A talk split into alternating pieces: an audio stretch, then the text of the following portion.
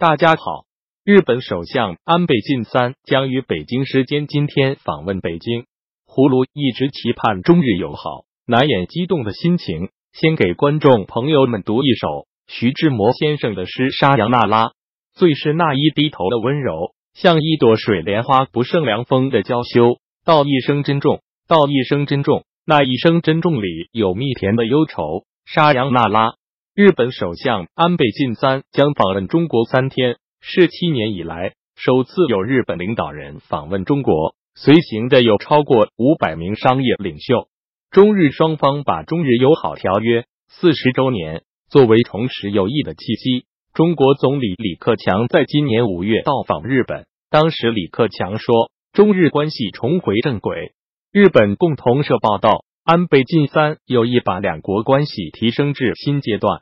在访问行程召开前，日本媒体已发布多则消息，两国在重启货币互换协议、租借大熊猫及重启防务交流等内容达成初步共识，亦会推进首脑互访。与此同时，日本方面宣布停止持续约四十年的对华开发援助，代之以两国共同在第三国协调组织基建项目。葫芦认为，近年来中日关系一直趋于恶化。特别是钓鱼岛主权争端，中日两国互不相让。中日两国本为近邻，除了交恶的历史，还有源远流长的友好往来。此次中日关系趋暖与中美贸易战有密切关联。面对美国对中国出口产品征收高额惩罚性关税，中共高层四面出击，寻求伙伴，其中包括欧盟、俄罗斯，还有日本。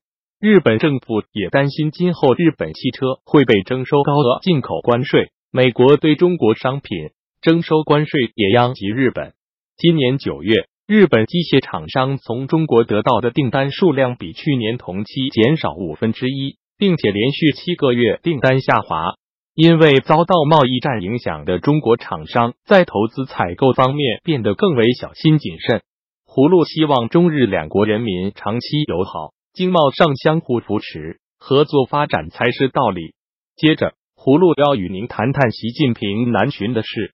今年是改革开放四十周年，这次习近平南下，正值中美贸易战全面展开，中国经济发展疲软，有关国进民退的批评此起彼伏，而支撑中国经济半边天的私营经济生存状况正处在艰难的时刻。人们希望习近平效仿邓小平南巡。重启改革开放的新时代，但很不幸，习近平对改革开放没有兴趣。南方之行心不在焉，一是他本意是要否定改革开放，二是澳门中联办主任郑晓松跳楼自杀，使他受到了惊吓，感到此行充满凶险。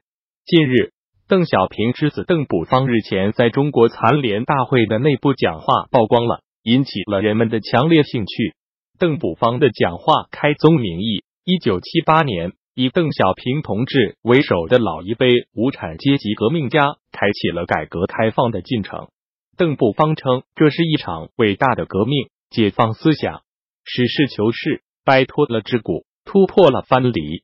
胡路认为，邓补方这样讲是在提醒习近平不要走回头路。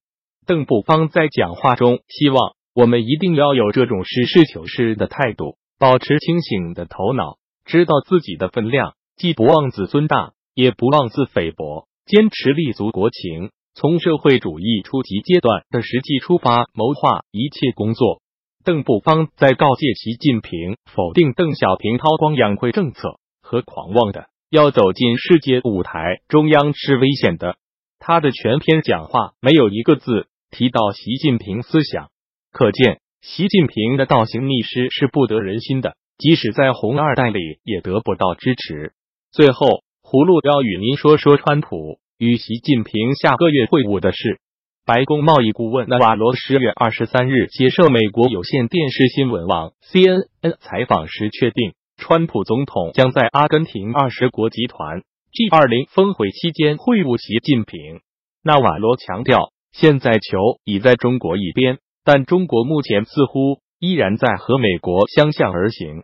同日，白宫首席经济顾问库德洛十月二十三日对媒体表示，川普将同习近平举行短时间的会晤，双方幕僚团队也将在十一月三十日之前进行会晤，开展相关铺路工作。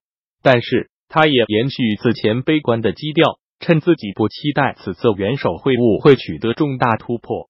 库德洛强调，美国已经将所有要求都摆在桌面，就待中国做出回应。但是，中国到目前为止尚未采取行动解决美国在贸易失衡、关税障碍、网络攻击等领域提出的关切。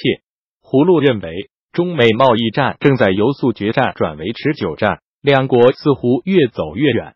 虽然白宫一再强调已经将所有要求摆在桌面上，但中国不知道美方的真正要求是什么，以及究竟白宫内部谁才是真正的决策者。葫芦希望中美两国领导人能够就贸易争端进行沟通，尽快结束相互经济制裁。好了，今天葫芦就与您聊到这里。